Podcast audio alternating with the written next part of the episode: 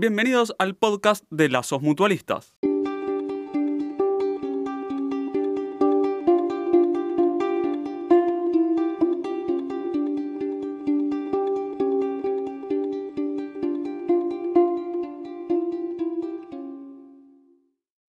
Algunos datos del mutualismo argentino para tenerlo en cuenta. Hoy en la Argentina, 6 millones y medio de personas reciben servicios de alguna mutual. Y esto es posible básicamente por tres cuestiones.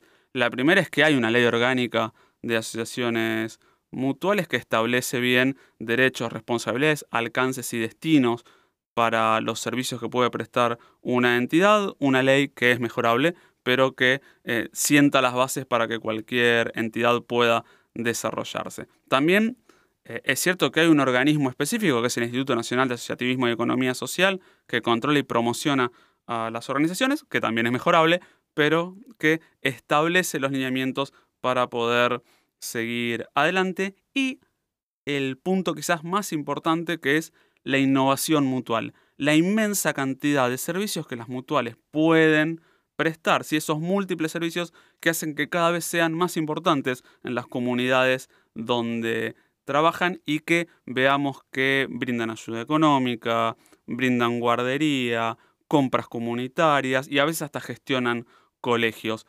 Ese es el empeño, ese es el aporte que le dan las mutuales en la Argentina a sus 6 millones y medio de personas que viven y conviven con sus servicios.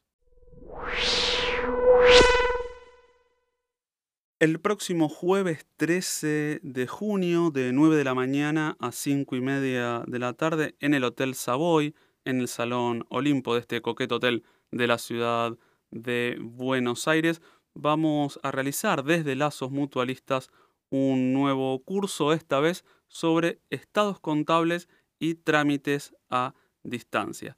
El temario va a ser la resolución 419 de este año, forma de presentación de estados contables y un ejemplo práctico de ajuste por inflación. Si estás escuchando esto, manda a tu contador. Tenés que reservar el lugar, puedes hacerlo por mail a lazos.lazoscop.com.ar o por teléfono al 011 4952 3466 011 4952 3466 o al mail, te lo repito por las dudas, lazos.lazoscop.com.ar. Te esperamos el jueves 13 de junio de 9 a 5 y media de la tarde en el Hotel Savoy para hablar de estados contables y trámites a distancia con el INAE.